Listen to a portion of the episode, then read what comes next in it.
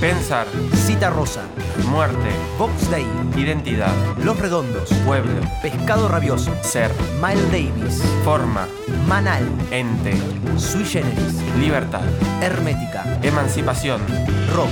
a priori. Rock a priori. Porque antes que nada, el rock. Queridísimo amigo. ¿Cómo andás, Santi? ¿Todo bien? Bien, contentos porque estamos acá dándole un broche de oro a esto que hemos realizado durante tanto tiempo, Sí, sí, que sí. es este programa básicamente. Sí, está bueno, está bueno porque programa anterior, en el primer programa del de la canción de Manal, hemos mencionado algo de unas cuestiones de, de Menotti. Vos lo has mencionado. Ah, yo lo mencioné, no me acordaba, mirá. También hablamos de, de algo similar, algo un poco de fútbol al principio de la temporada. En el primer programa, sí, prometimos hablar algo del fútbol, Sí. de la filosofía del fútbol. Y bueno, llegó el momento, ¿no? Estamos acá. Es como un momento esperado. Al menos Sí. para mí, porque sabes que yo soy un analfabeta en todo esto. Y me cuesta mucho entenderlo cuando me explican. O sea, no solo soy un analfabeta, sino que soy medio bruto en esto.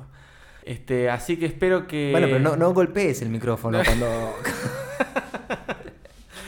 Es, es- es el espíritu cavernícola sí, me sí, sale. veo, veo como que golpeas con... Este, entonces, bueno, hoy mantendremos un diálogo y vos tendrás algunas definiciones que van a, vamos a ver si pueden echar un poco de luz a mi ignorancia con todo esto. Sí, vamos a hablar siempre en un nivel tranquilo, digamos, como medio, medio general. Al principio... Pero el fútbol no, no es violento, el fútbol. El, el, eh, fútbol no engendra la violencia en sociedad y es el opio de los pueblos. No, sí, tam- sí, puede serlo, puede serlo. El fútbol puede ser muchas cosas. Ahora, eso del opio de los pueblos, ¿no? Me he enterado, yo tampoco soy un gran lector ni estudioso de Marx, pero que esa frase está mal dicha.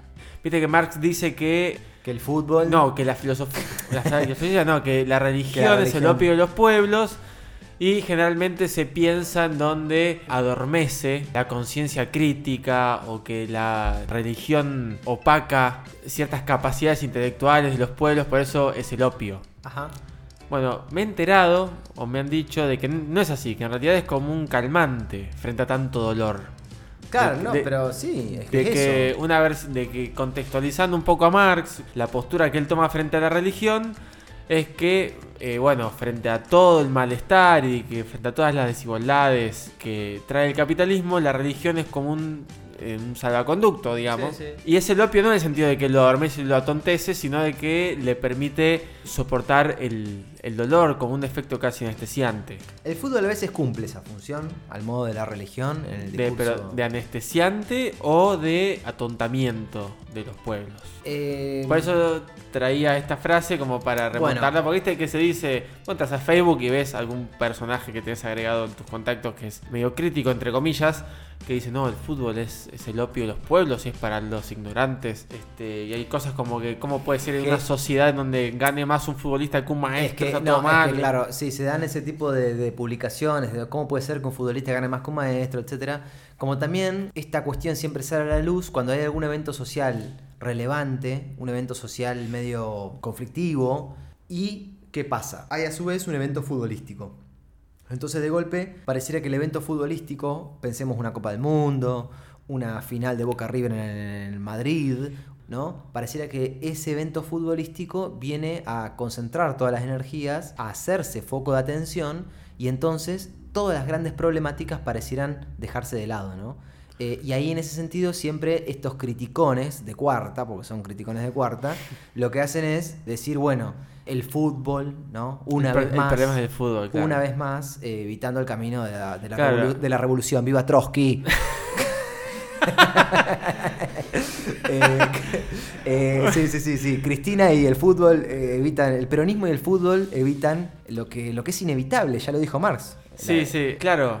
Porque lo que hace el peronismo, tanto como el fútbol, es absorber el potencial revolucionario de las masas obreras y mantener el statu quo y el orden claro. del capital. Exacto, exacto. Desviar, desviar y no llevar a las masas a la ruptura. Pero bueno, vamos a presentar el tema que hoy nos convoca. Sí. Temas de fútbol hay muchos. Vos en el primer programa de esta temporada hiciste una, una relación hablando del aguante. Sí, una, sí, una- sí. una relación entre el rock y el fútbol. Que bueno, que ya va a haber algunos momentos ahora durante este programa para, para Sí, que donde vos haga falta lo mencionaremos. lo- lo claro, alguna reflexionaremos un poco más. Sí, sí, sí. Pero entonces, eh, situémonos, situémonos concretamente en una banda, en una banda muy de los 90, una banda que sigue actualmente con otra formación, pero que en los 90, bueno, empezó creo que a principios de los 90 esta banda, se llama Bersuit Bergarabat. Es una banda que logró unos discos de muchísima popularidad hacia fines de los 90 y nosotros nos centramos en un tema que es Toco y me voy, Ajá. es un tema, podemos decir, de fútbol, así rápidamente, y que es un tema del disco Hijos del Culo, ¿no? Sí. Eh, Hijos del Culo, Libertinaje, forma... después vino La Argentinidad al Palo, bueno, son como discos ya con la banda como consagrada, por decirlo así. Un- la versión de Vergarabat era una banda ya bastante famosa. Y bueno, la idea es pensar un poco el fútbol. Me o encanta, me encanta. Ver qué tiene la filosofía para decir, si es que algo tiene para decir, porque vos fíjate que quienes hablan de fútbol, hablan de fútbol las personas de a pie, ¿no? Sí. ¿Yo puedo decir algo? Sí, por Así, favor. Yo quiero aclarar que voy a hablar de la total ignorancia, ¿eh? Así que todos sepan disculparme. Para mí, el- los mayores informadores de fútbol son los periodistas, los comunicadores. Bien, perfecto. O sea, esos son los que forman la opinión y lo- los sentidos de lo que es el fútbol. Entonces, en un nivel de lo que los griegos llamarían doxa, en un nivel de la De opinión, la opinión, sí. de lo que incluso podríamos decir peyorativamente de la opinología, Exactamente. Hay algunos agentes sociales que hablan de fútbol. Todos en un punto hablamos de fútbol. Convengamos que Argentina es un país con una cultura muy futbolera. El fútbol no es un deporte más, es el deporte. Siempre tiene una centralidad cultural muy importante. Y entonces, los que hablan de fútbol, ¿quiénes son? Bueno, como bien vos decís, los periodistas, cualquier persona básicamente. Ahora, vos fíjate, si no sé si es un torneo, un juego, no sé qué dinámica tiene, de El Grande T. Sí, que es eso, ¿no? Es como esta idea, incluso yo me acuerdo las propagandas televisivas que promocionan al Grande T, que es una es un como esto, ¿no? Como una competencia donde vos te armás tu equipo de fútbol Sí, y sí. según los goles o las sí, lo que sucede en la fecha del torneo. Exactamente, es lo que te va a dar puntos. Pero la premisa era, bueno, como todos lo- los argentinos nos creemos directores técnicos, pues todos los argentinos sabemos qué es lo que hay que hacer. Sí, por supuesto. Este, el, esta, el Grande T es una oportunidad para participar de eso y bueno, el que gana se lleva no sé cuánta montón de plata. En la cancha, yo voy a la cancha. Lamentablemente estos estos últimos 2-3 meses no estoy yendo. ¿De Ecuador sos? Yo soy hincha de Independiente. Ah, bien. Hincha del equipo Rey de Copas. Orgullo Nacional también le dicen. Sí, vas a decir una boluda como el más grande de Argentina. No, no, Y no. yo te voy a preguntar, ¿pero cuál es? Y yo, como no, como no sabes cuál es, No, esas cosas. no, Ah. no, bueno. Eh, la producción se nos cae de risa. en la cancha, iba a decir esto, que eh, justo por razones que no van al caso, no estoy yendo hace 2-3 meses que no voy a la cancha, es alarmante la situación. Pero justo pasa que Independiente está en, en un momento horrible, ¿no? Toda la era BKCS lo echaron el otro día, bueno, un desastre, la verdad, jugamos feo, a la gente no le gusta, a mí no me gusta. Y bueno, justo coincide que no estoy yendo a la cancha, podríamos decir por suerte, ¿no? En un punto. Ajá. ¿Sos socio vos? Yo soy socio, sí. Ah. Sí, soy socio no pagas entrada, ¿no? Eh, no pago entrada Ah. del partido del- de, la liga. Claro, sí. Pago y es por, torne- por torneo. Por, Sí, por-. Perdón, por torneo, por, por copa. ¿no? Por copa. Que ahora Independiente no está en ninguna copa, así que no, nos persigue la desgracia, la verdad que la estamos pasando para el orto. Pero lo, lo que iba a decir es que en la cancha uno ve que la gente vomita. ¿no? La gente opina, la gente grita, la gente dice cosas, se manifiesta. A veces siempre se manifiesta en un sentido positivo, de- alegre, de, de- de hinchar por el equipo. Pero siempre pasa que lo transversal es que haya imbéciles, ¿no? Eso es como, es que- como que es transversal. Es ¿no? como la vida misma. Claro, es como que en todas las hinchadas. es como pasa esa eso. gente que dice, no, boludo, y en todos lados. Eh, Sí, claro, bueno. Claro, bueno. Eh, Entonces hay gente que dice cosas y lo dice así como sacando pecho, que quizá cree que son brillantes esas cosas que dice y son altas, brutas, bu- eh, burradas, ¿no? Casi como nosotros, boludo. Sí, sí, sí, es verdad. Así como nosotros. Es verdad, pero tienen la dignidad de gritarlo en la cancha y no de estar en un micrófono. Sí, o estar en la academia o cosas así. Claro, claro. No, no, O bueno. ser presidente de la nación. pues. Bueno, bien. A todo esto iba a la cuestión de que, ¿quiénes hablan de fútbol? Hablan los periodistas, como dijiste vos, hablan las personas en general, que todas creen saber mucho de fútbol. Yo, por ejemplo, vos me decís, vos me preguntás, ¿sabés mucho de fútbol? Y yo te voy a responder que no. A ver, Yo no, no sé de fútbol. ¿sabes mucho de fútbol? No. No, yo no sé de fútbol. Qué tipo consecuente, ¿eh? ¿Viste? Eh, no, yo no, no sé mucho de fútbol, la verdad. Por lo menos no sé todo lo que es el movimiento de los equipos actuales, quién, si Pepito, cuántos defensores tiene Unión. No, no tengo ni la puta idea, no lo sé. Bueno, pero convengamos que hay que tener un tiempo y una disposición muy amplia para Hay que saber tener eso. tiempo y además yo te voy a decir... Y una- ojo, para esto no quiere decir cómo tiene que estar al pedo, no es que vos tenés que estar al pedo para saber eso. Hay personas que saben más estas cosas porque por ahí trabajan de eso. Porque por ahí distintas, distintas situaciones o, o escuchan radios. Yo Mirá. conozco casos de gente que cuando se desplaza de un lugar al otro escucha una radio deportiva, entonces se entera en 20 minutos de cómo bajo un equipo, de qué posición tiene, quiénes son los titulares, quiénes son los suplentes, qué cambios hubieron en equipos que pueden llegar a, afectar. eh, Mira, su- ¿sabés que ayer Sí. estaba dando una clase de Kant, de filosofía de la historia de Kant? Y entonces agarré Ah, un eso texto. está bueno, eso está bueno. Agarré un texto Lo que para. vale la pena de Kant es eso. No, no, no lo mates a Kant, por favor. Escúchame, qué ilustración. Que la ilustración hermoso. Bueno, en la clase esta de Kant agarré un texto de una profesora de la facultad nuestra que hace como una presentación muy, muy, muy sintética de la filosofía kantiana. Entonces, en base a esa presentación, yo armo un pizarrón donde digo, pongo el concepto de historia y hago como dos líneas, empírica y filosófica. Entonces hago una distinción en base al texto de esta autora, ¿no? Y entonces ahí podemos hacer lo mismo en el fútbol. ¿Tenemos nombre de autora? La autora es, es Rosa Belvedresi, Ah, Belvedresi. titular de Filosofía de la Historia de mm, La UNLP. de la UNLP. El texto es un capítulo de, de un libro que se suele usar o se solía usar para la materia de Introducción a la Filosofía.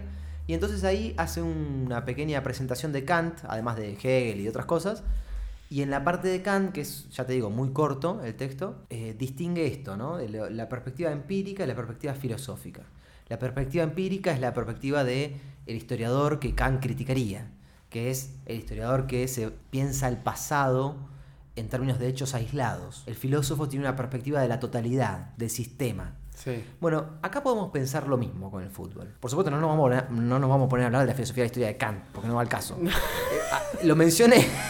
lo Sería mencioné- hermoso, ¿eh? Sería hermoso. Sí, sí, estaría bueno. Para otra temporada lo, lo podemos hacer. Lo mencioné para traer a colación esta, esta, como hacer una analogía. Decir, bueno, hablar de fútbol en los términos discursivos, ¿se puede hablar en, en qué, en qué niveles? Esto que vos mismo decías recién. Gente que sabe, que está informada, que escucha una radio, que sabe cuáles son los jugadores de un equipo. ¿Eso es saber fútbol? ¿Eso es saber de fútbol? Bueno, vos bien lo dijiste en términos discursivos. Hay distintos discursos que van circulando en torno al fútbol y hay un discurso que es más hegemónico que otro. ¿Será que el discurso periodístico es más hegemónico que por ahí un discurso reflexivo, un discurso táctico? Claramente el discurso, en los términos de esta autora, el discurso empírico, entre comillas, Sí, empírico nos referimos a...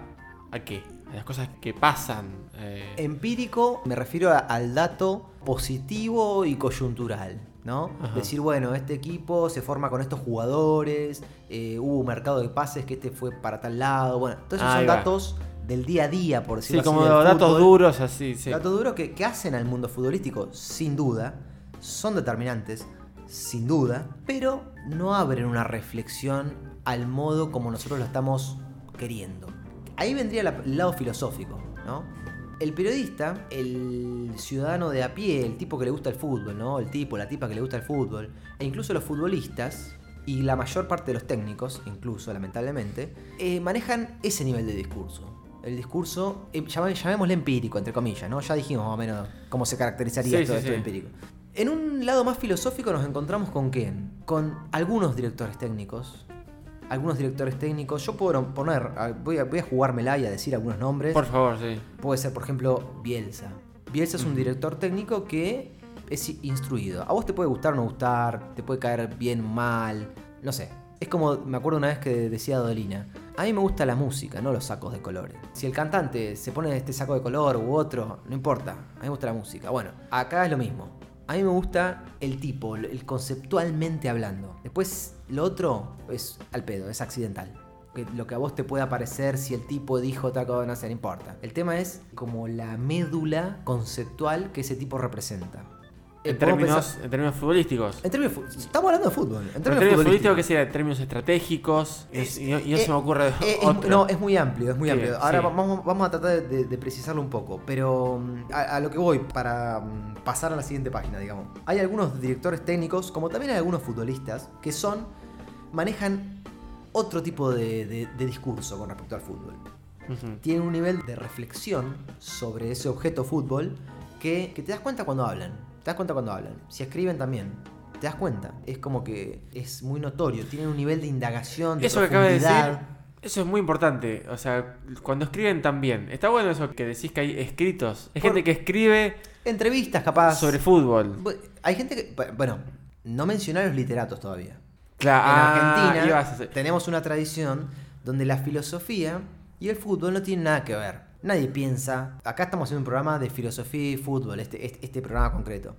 Pero en realidad, nunca nadie, en general, asocia la filosofía con el fútbol. Actualmente, Darío Stranriver hace algún programa donde vincula la filosofía con el fútbol, a su modo, pero son casos aisladísimos. En general, el vínculo que suele darse con el fútbol es del- de parte de la literatura. Claro, sí. A partir de la literatura. Pero está bueno porque la literatura también es, es entendida como una eh, máxima expresión de la cultura, así con C mayúscula, ¿no? Con, con K mayúscula. Y generalmente el fútbol es entendido como un acto así medio barbárico, no como una cosa para ignorantes, ¿o no? sí, sí, sí. Entonces que existan literatos que escriban desde esa desde ese instrumento de la alta cultura, estamos hablando en términos generales, ¿no? Eh, como una especie de sentido común, Sí. no porque así sea, ¿no? Pero que usen a- al objeto re- reflexivo y al objeto literario, que ese objeto literario sea el fútbol para hacer libros sobre eso, a mí me llama mucho la atención. Me parece, por ejemplo, escritos sobre escritos de, de Galeano, Escrito de Galeano, muy bien. de Fontana Rosa. Sí, claro. Me parece, a mí que soy como medio un poco prejuicioso y bastante ignorante, como ya dije, me hacen sospechar ¿De, eh, qué? de- de que el fútbol no es tan bruto, no es tan inculto. El fútbol. El, El, fútbol es todo. el fútbol. Nah, nah, sí, sí, sí. Eh, cómo se le hace la prensa. Porque por ahí es un problema, ¿no? Por ahí es un problema de el discurso periodístico, que es el hegemónico. Entonces, si vos no estás en ese ámbito y no estás en las roscas que el propio discurso propone, como que quedás fuera del fútbol. Es que el fútbol de golpe está de un lado del mostrador y del otro, ¿no? Porque por un lado el fútbol cumple un rol de opresión en la sociedad. Digo, vos si sos varón, esto te lo digo tradicionalmente, hoy en día todo esto está en tela de juicio, todo esto está cuestionándose, por suerte. Pero tradicionalmente, si vos sos varón argentino y no te gusta el fútbol, sos medio raro, por no decir medio puto. Eso, el fútbol ahí cum- cumple una función de, de como si fuese un dispositivo social de, de- de fuerte opresión. Pero no es porque el fútbol como juego lo cumpla, ¿no? Sino que como, como porque vamos a decirlo así, el fútbol es un fenómeno cultural muy complejo. En esa complejidad, una de las cosas que hace es oprimir. Pero digo, está de un, de un lado del mostrador y del otro, porque también está del otro lado, también está siendo objeto de burla de que el, fu- el futbolista que, que- que le hacen la entrevista tiene un cassette puesto, ¿no? Porque, porque el, fútbol, el fútbol es una cosa media de, media de negros, ¿no? Básicamente, media, media, media de gente que no, que no tiene cultura, pareciera. Eso Entonces sí. está, como que como que juega el fútbol, como es un fenómeno cultural tan complejo que juega como en muchos niveles. Porque es un trabajo para algunos, es un espectáculo para otros, es un deporte, es un juego y es muchas es, Es un, es negocio, es es, un negocio.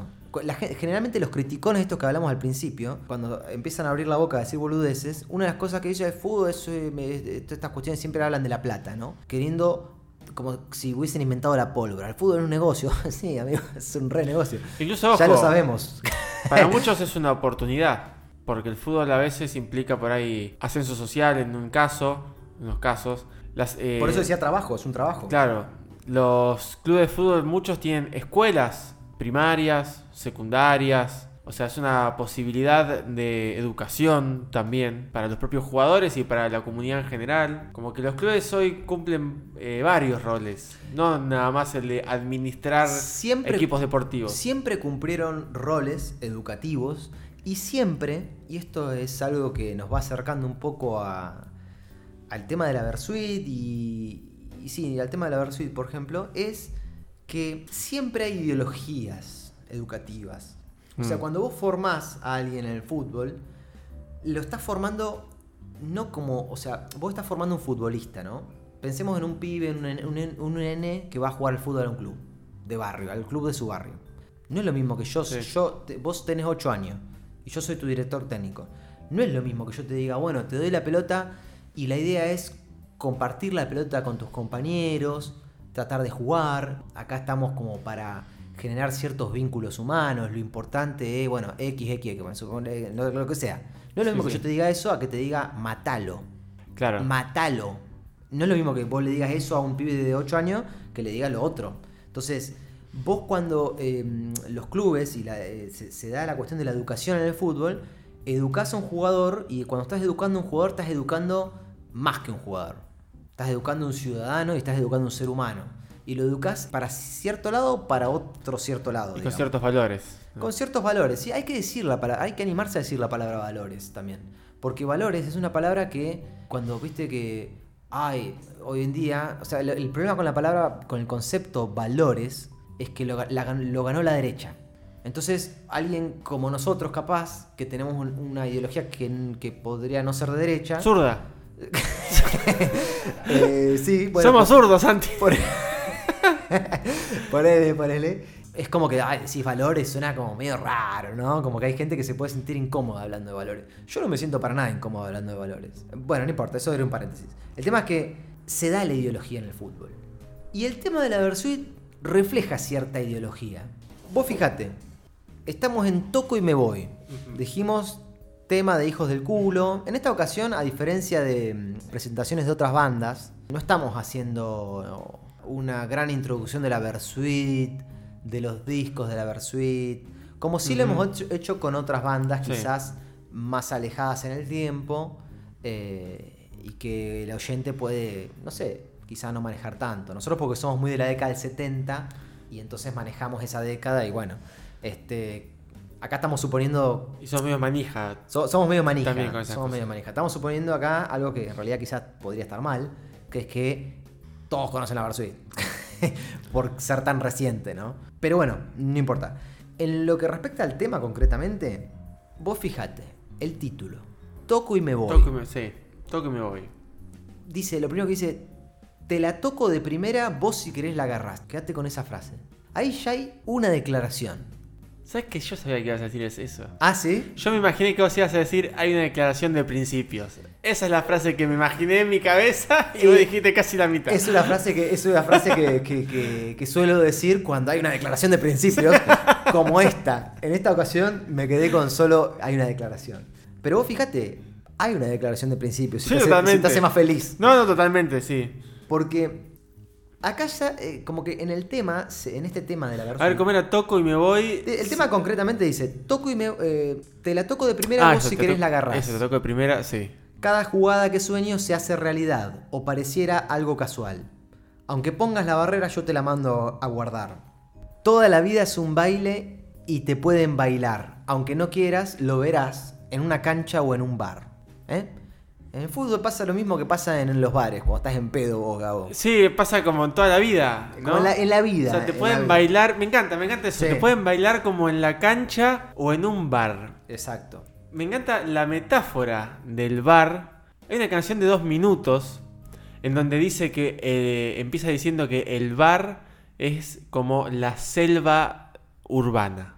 Ajá. Entonces, Está, esto, está bien, está buena la idea, sí. esto eh, de que condensa, digamos, todo un montón de cuestiones citadinas que se condensan eh, en un bar con sus personajes, con sus acontecimientos, un ambiente nocturno y ha- hacen como una especie de reflejo de la, de la vida en general que también se refleja en la cancha y que juegue con esos dos, esos dos espacios, el bar y la cancha. Parece muy poético. A mí me agarra la, la cosa media tanguera y media conservadora donde voy a decir, a fines de los 90, ahí había bares. No como ahora, ¿eh? No como ahora. Pero bueno, nada. Lo creo igual, ¿eh? Eso es lo peor. Pasa que ahora se llenó todo de cervecerías artesanales y el bar. Sí, que consumimos a gusto, igual hay que decirlo. No, pero- consumimos a gusto, pero yo estaba más a gusto yendo a un bar en donde pasaba rock and roll y había un pool. Sí, claro, claro. Y ahí estabas toda la noche escuchando Yo la no- renga. No sé si y- lo, si lo he dicho en alguno de estos programas que hemos grabado, pero cuando yo era adolescente, uno de mis bares, o quizá el bar mío de mi vida, era un ciber en realidad. Era un ciber, había sido originalmente ciber, tenía computadoras, vos podías ir a internet, pero por ejemplo podías pasar por la barra, comprarte una Quilmes y llevarla a la computadora mientras chateabas en el Messenger. No, eso es maravilloso.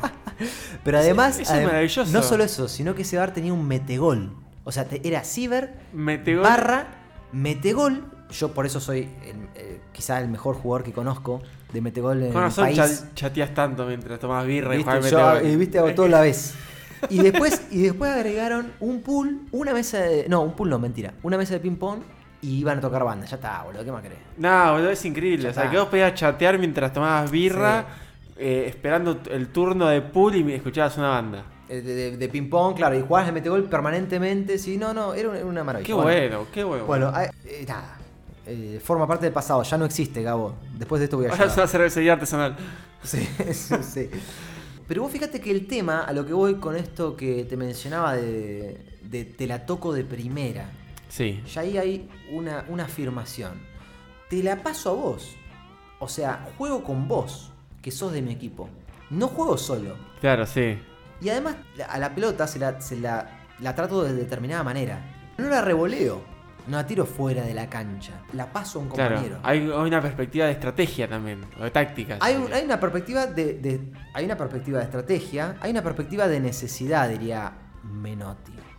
Ah, esta, llegamos donde vos querías llegar. Ah, ¿eh? ah, había, había- había que llegar, había que Chabón llegar. hizo todo. No, está perfecto. Sos- la verdad que sos un artista de la palabra maravillosa. Eh, no, no, no, digo, lo menciono porque. eh, ¿Y por qué era necesario? No, te hagas boludo. no, no, lo menciono de verdad porque acá podemos, podemos abrir una puerta. Que es una puerta eh, muy. No me gusta esta puerta, digo, ¿no? Lo que no me gusta es que es como muy pochoclera. Digamos, es media antifilosófica en ese sentido. Pero tiene elementos filosóficos. O sea, esta puerta pochoclera, ¿cuál es? El Men- menotismo bilardismo, esa, dicotomía. Exacto. ¿Y por qué es pochoclera, che?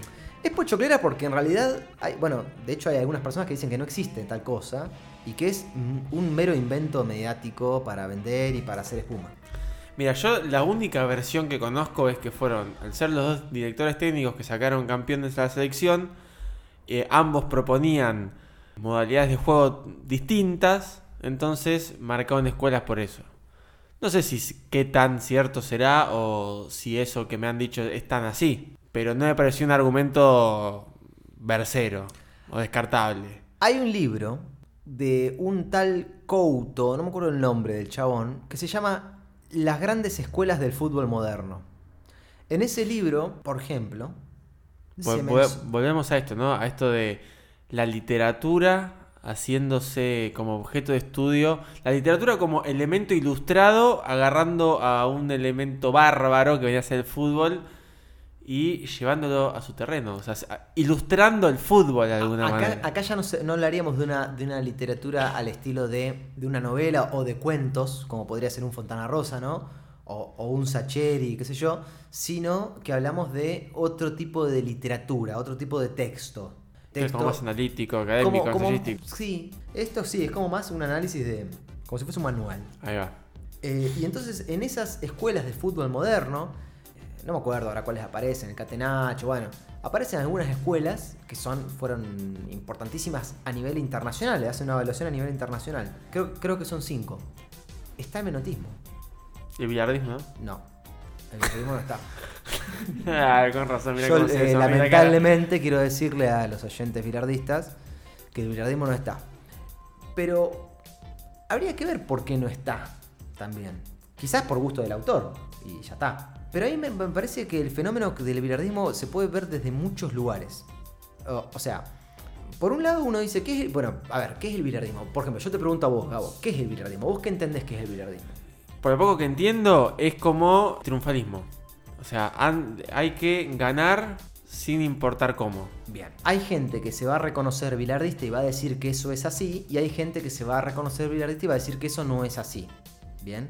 Como que no, no, no hay unanimidad, no hay un acuerdo total respecto a que esa sea una definición de bilardismo.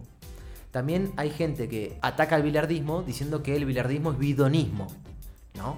Bidonismo tiene que ver con el bidón. Con el bidón, la famosa escena de la selección argentina que le dieron un bidón con droga a los, a los brasileros, bueno, los periodistas han hecho de eso no sé cuánta cantidad de horas de, Plata tele- de seguro. televisión, plata seguro.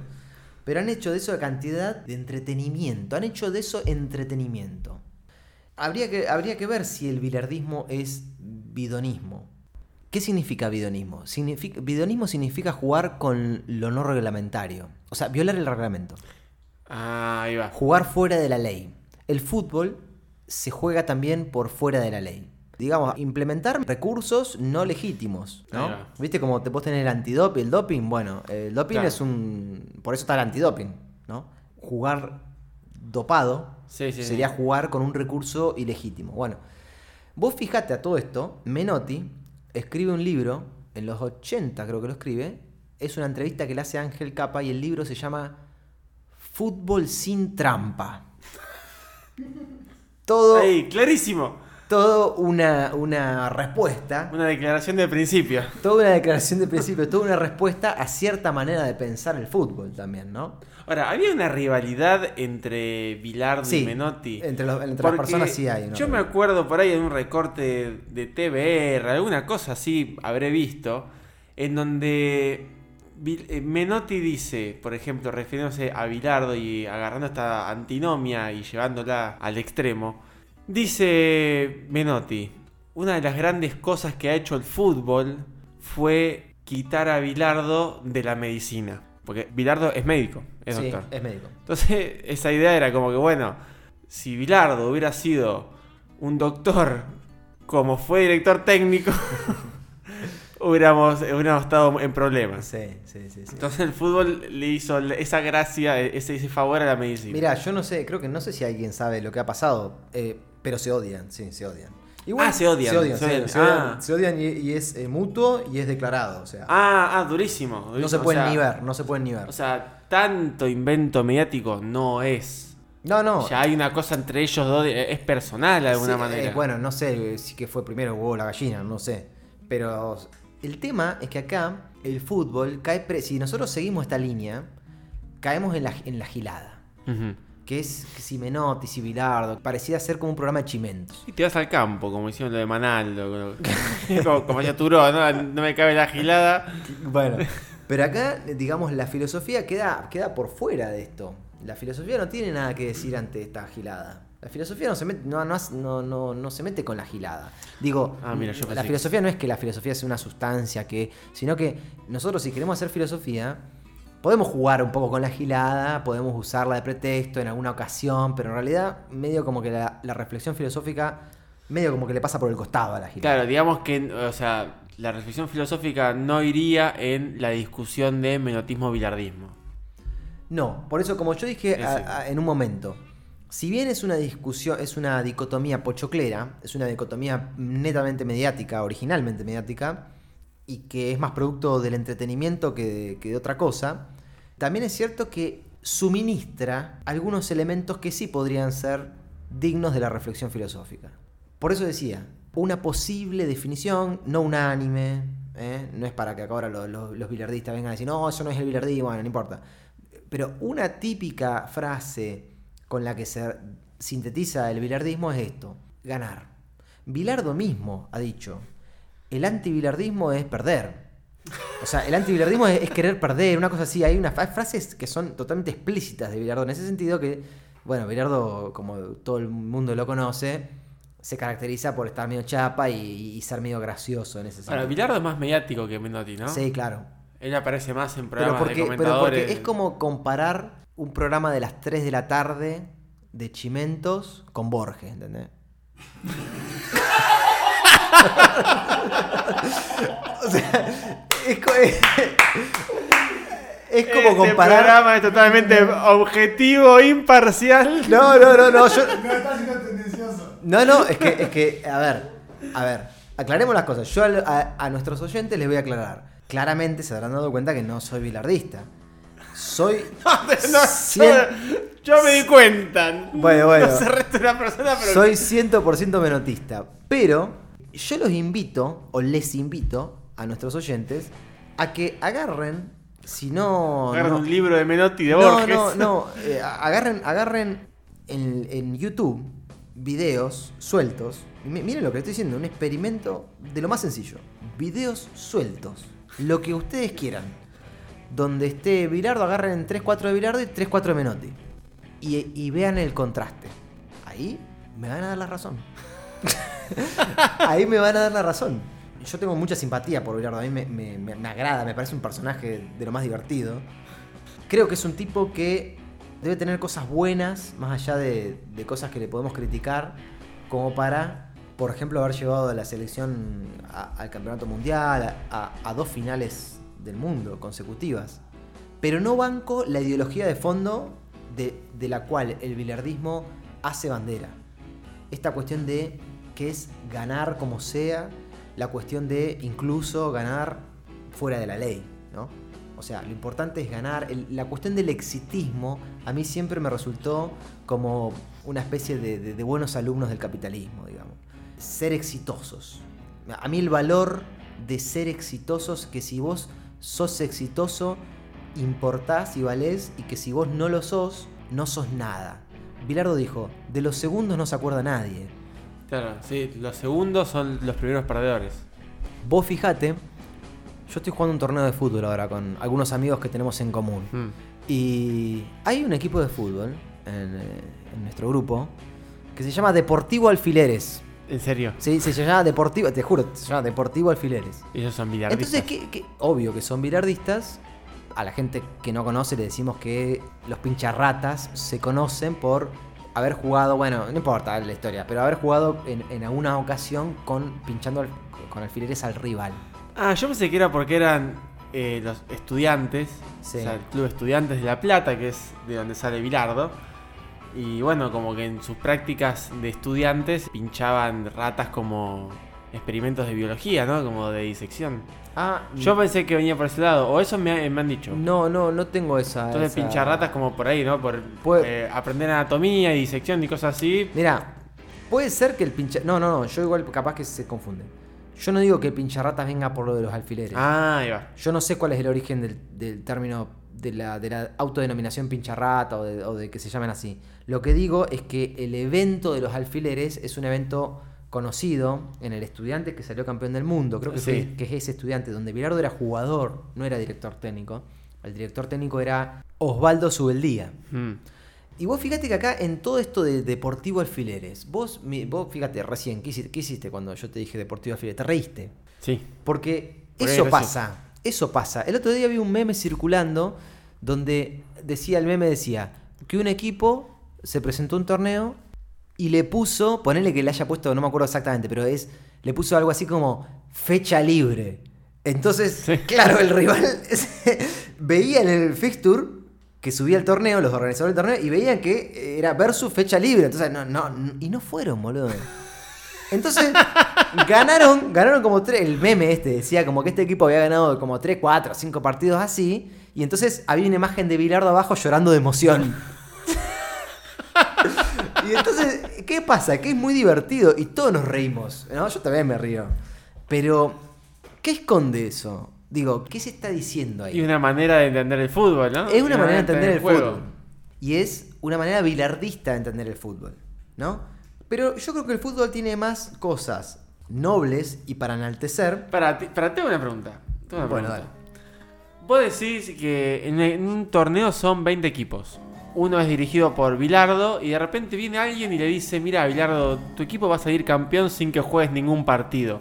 Bilardo dice, bueno, dale. O dice, no, vamos a jugar, vamos a poner en competencia lo que hemos aprendido, lo que nos desarrollamos. El tipo dice, ¿Me estás bueno, preguntando sí- a mí? Sí. O sea, Mirá, ¿Qué acá- pensarías vos que diría Bilardo? Responda lo que responda, va a haber bilardistas que no van a estar de, acu- no van a estar de acuerdo conmigo. Pero creo que si uno hace una, lo lea a Bilardo de la peor manera, o sea, entienda el bilardismo como, como bidonismo, Sí. entonces eh, va a decir que no, que no jueguen y que ganen, sí, ganan sin jugar. O sea, si, si alguien, el presidente de la AFA dice, mira, tu, tu equipo va a salir primero sin jugar ningún partido, Bilardo dice, sí, eso sería el bilardismo como Eh, explícito y es- grosero. Eso sería un bilardismo grosero. Ahí va. Entiendo, ya te digo, repito, esta, la- No, sí, sí. esta es la tercera o Hay cuarta, matices, o seguro. cuarta vez que, que- que lo estoy diciendo y la última que lo voy a decir donde ah, no todos los bilardistas estarían de acuerdo, pero se podría pensar que sí. Ahora, de golpe viene un Darío Stranriver Ah, eso te y iba dice, y dice, y dice, eh, nos dicen, nos dicen antifútbol, porque al bilardismo le dicen, o sea, a la ideología pincharrata, a esta ideología de alfileres, que Mm. ¿qué hacían los, con los alfileres los defensores? Pinchaban a los delanteros, o sea, le pinchaban al rival. Recién estaba viendo hace un rato una noticia, eh, ahora ya creo que la perdí, donde decían, estudiantes se habían enfrentado contra un equipo, no me acuerdo, no sé si era de Peñarol o quién, y decía que eh, los jugadores de Peñarol usaron alfileres, entonces el título era así como los pincharratas cayeron presos de su propia artimaña histórica, no sé qué. Entonces, él dice, así como poniéndose con el, como, como en papel de víctima, dice, nos dicen antifútbol y eso es fascista. Vos fíjate cómo lo encara Darío Stanrabe, que yo es un tipo que aprecio en todo menos en esto. El tipo dice, nos dicen antifútbol y eso es fascista, como diciendo, claro, nos está sacando... no- La censura es total. como, sí, como sí. decirte, no sos humano, ¿entendés? Sí, sí, totalmente. Está bien. Te está anulando como sujeto. Darío Stranrabe es el mismo que dice hacer jueguitos. O sea, él entiende que la ideología contraria que uno podría decir menotista, que tampoco es que sea menotista, hay que aclararlo, pero esta filosofía como ponerle que sea del tiki tiki que le dicen a veces, Sí. él dice hacer jueguitos, él lo dice así haciéndose el canchero, Sí, de manera despectiva. que eso es hacer jueguitos y que, que- que eso no está en ningún reglamento, que eso no, no hace al fútbol. Y no, y no Ah, suma puntos para la victoria. Exacto, exacto. Bueno, son estrategias que tienen los que están en- las escuelas estas contrarias para bardearse entre sí. Es un juego retórico. Es un juego muy retórico, también. exacto, es un juego retórico. Bueno, ahora yo creo que hemos hecho una, una presentación medio como posicionando el tema de la Versuit en cierta ideología futbolística. Primero dijimos algunas cosas generales y después ya respecto al tema dijimos que está posicionado en cierta ideología futbolística. Me parece que hicimos una presentación de, de menotismo versus bilardismo hablando más del bilardismo. Para Menotti fue eh, director técnico de Independiente. Sí, Menotti fue eh, director técnico de Independiente a fines de los 90. eh, fue más manager también. Actualmente, por ejemplo, hay muchos hinchas de Independiente que odian a Menotti. Ah. Porque, mm, porque el tipo denunció al club. ¿Por qué? ¿Qué pasó? Cuando fue manager, el club no le pagó, como lo hizo con tanta gente. Y bueno, eh, Menotti después en un momento creo que los denunció al club. Entonces hay gente, gente de cuarta, también hay Gente que malas, decirlo. como diría yo. No, claro, gente gila, digamos, a ver, o sea, yo, soy es como esa gente que es hincha porque, porque como fanáticamente, ¿no? Que no razona las cosas. A ver, tenés un, un chabón que es manager y no le pagás y es como que está denunciando a su empleador. Yo lo pienso así. Está bien, es tu club, es tu sentimiento, sí, pero, pero tú no, no, es- no se está metiendo con tu sentimiento. Está denunciando a su empleador, corta. No- no- yo no analizo mucho más que eso. Pero bueno, lo cierto es que suele asociarse con Independiente, porque Independiente, vos fíjate, digo esto y ya con esto creo que podemos ir cerrando. ¿Cuál es el origen de Menotti? Menotti dirige Huracán en 19... Él es hincha de Huracán, de hecho. No, él es... Él no sé si es hincha de Huracán. Él creo que es eh, de Rosario. Hincha de Rosario. Pero dirige Huracán en 1973. Lo saca campeón y lo hace jugar así. Es un campeón que juega como al nivel onda naranja mecánica. Juega a nivel espectacular. 73. Entonces, ¿qué pasa? El tipo logra un, un nivel, un estatus, una fama, prestigio social Sí. eh, dentro del ámbito del fútbol que hace que después le otorguen la selección argentina. La selección argentina, a Menotti se lo conoce antes que nada, se lo conoce como el padre de la selección nacional. Ah, mira. ¿Por qué? ¿Porque antes la selección argentina no existía? No, la selección argentina existe desde hace un montón. Lo que pasaba es que no era profesional. No existía la selección argentina como la conocemos nosotros desde que nacimos.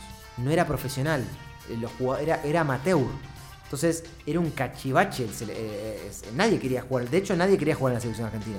Un jugador que le iba bien en su club no quería jugar en la selección argentina. porque se podía lastimar, porque y no solo porque se podía lastimar, sino porque después volvía a su club y, y perdía la titularidad. Era un problemón jugar en la selección argentina y estaba muy mal organizada. Entonces, cuando a Menotti lo llaman, Menotti dice, no, yo cuatro años. Yo acepto si son cuatro años. Primero le ofrecen uno, después le ofrecen dos. Menotti dice que no. Después le ofrecen tres, dice que no. Le ofrecen cuatro y ahí acepta. Acepta y después fue el Mundial 78 Ahí va. donde Argentina sale campeón, bueno, con toda la polémica de la, de la dictadura, que también es un tema atendible, pero bueno, no nos vamos a meter en, en eso, que no nos compete concretamente ahora. Pero sí, el tipo dirigió Independiente y se aso Ah, eso decía. En los 70, justo en los 70, cuando Menotti empieza en, a- en a- en alza, en auge, Independiente gana todo. O sea, Independiente ya era un club ganador de antes, y en los 70 es como que se concentran un montón de victorias. Independiente gana un montón de Copas Libertadores, como que el, el- el Independiente de la década del 70 es como el Independiente. Es el de Menotti. No, no, no. Menotti, Ah, Menotti- va. Menotti- no, Menotti dirigió Independiente recién a fines de los 90. Ahí va. ahí va. No, no, no. Independiente tiene una vida propia y una identidad propia de paladar negro mucho antes que Menotti. O sea, ¿Qué significa eso de paladar negro? paladar negro quiere decir te la toco de primera. Como te dice Cordera. Qué bien, qué bien. Pero qué bien. ahora si querés en el segundo programa lo podemos, lo podemos Sí, porque ese fue, profundizar ese- un poco ese más. fue un cierre espectacular, así que Santi, nos vemos la próxima porque Dale. ya no hay más nada que decir en este momento. Te mando un abrazo, Te mando un saludo, che. Chao, chao.